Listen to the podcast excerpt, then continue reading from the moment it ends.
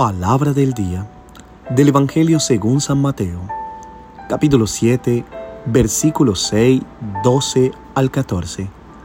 Escuchemos.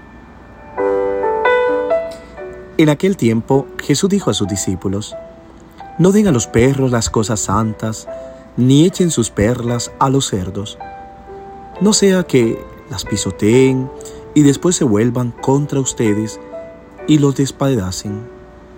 Traten a los demás como quieren que ellos los traten a ustedes. En esto se resume la ley y los profetas. Entren por la puerta estrecha, porque ancha es la puerta y amplio el camino que conduce a la perdición, y son muchos los que entran por él. Pero qué estrecha es la puerta y qué angosto el camino que conduce a la vida, y qué pocos son los que lo encuentran. Palabra del Señor. Gloria a ti, Señor Jesús.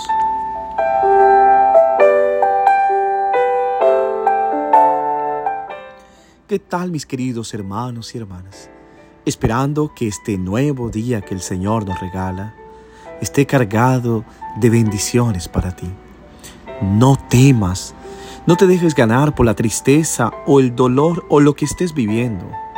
Confía en Dios alábalo a Él, bendice su nombre. Recuerda, detrás de cada problema, de cada dificultad, siempre habrá una gran bendición. De cada, después de cada tormenta, llega siempre la calma.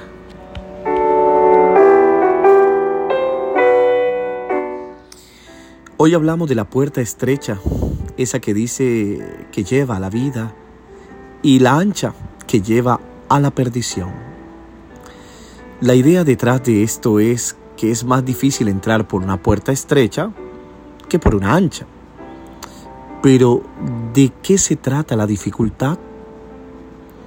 Seguramente por el hecho de que una puerta estrecha te obliga a hacerte pequeño para pasar, casi a, a redimensionarte. La puerta pequeña te obliga a estar sobrio no puedes llevar grandes cosas contigo, no cabrían.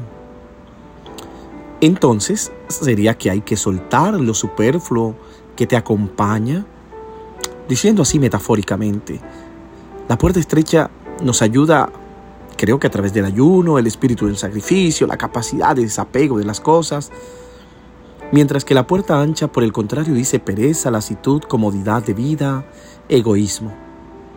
Y esta es la imaginación que todos tenemos cuando Jesús nos habla de puerta estrecha o ancha.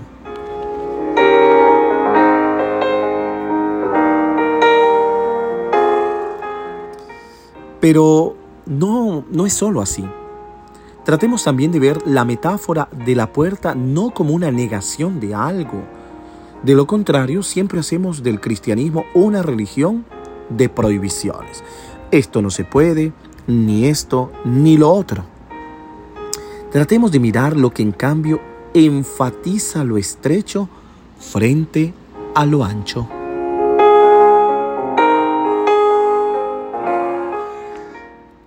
Pensemos en una talla de vestido ajustado y suelto.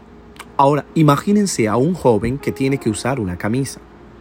Si elige una talla ajustada, su cuerpo se exalta Ciertamente si un chico tiene buenos pectorales o una chica tiene lindas formas, esa camisa resaltará la belleza debajo. Por el contrario, revelará la barriga acumulada de grasa y los kilos de flacidez. La camisa grande, en cambio, difícilmente mostrará lo que hay debajo, por lo tanto, servirá para ocultar y de alguna manera distorsionar lo que son.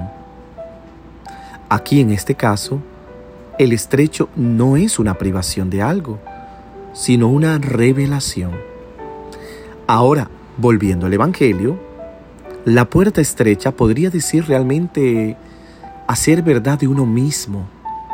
Es decir, no escondernos, no avergonzarnos de lo que somos y aceptarnos por lo que somos. Solo así entraremos en la vida real.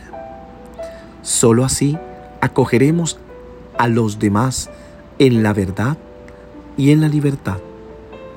pero el paso por la puerta estrecha es necesario.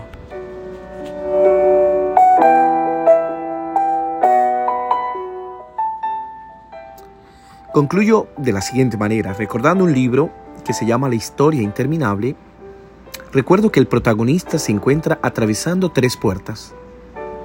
En ellas está la segunda puerta, que no es una puerta real, sino un espejo, que no muestra la apariencia exterior de aquello que se refleja en ella, sino su propio ser interior.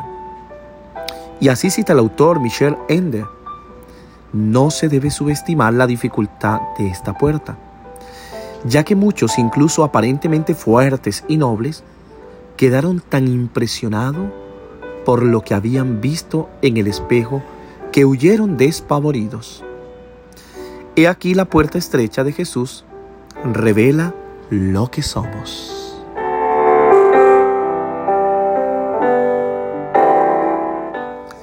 Mis queridos hermanos y hermanas, el Evangelio nos recuerda que el camino que conduce a la vida es estrecho y es necesario bajarse, desvestirse, hacerse pequeño para poder pasar por él. Cuán estrecha es. Sin embargo, la puerta y la puerta estrecha el camino que lleva la vida. Y cuán pocos son los que la encuentran. Sí, porque a veces el problema no es solo entrar, sino encontrarlo.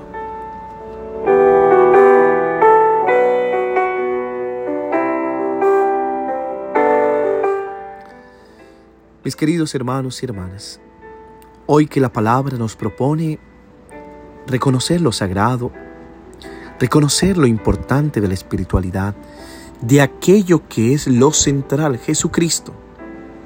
En Él encontramos el reflejo de lo que necesitamos para entrar por esa puerta. Hoy pidámosle al Señor que nos ayude entonces a dejar nuestras cargas, aquello que no nos permite entrar para sentirnos libres ante el Señor. Que Dios te bendiga en el nombre del Padre, del Hijo y del Espíritu Santo. Amén. Te deseo un hermoso día. Reza por mí.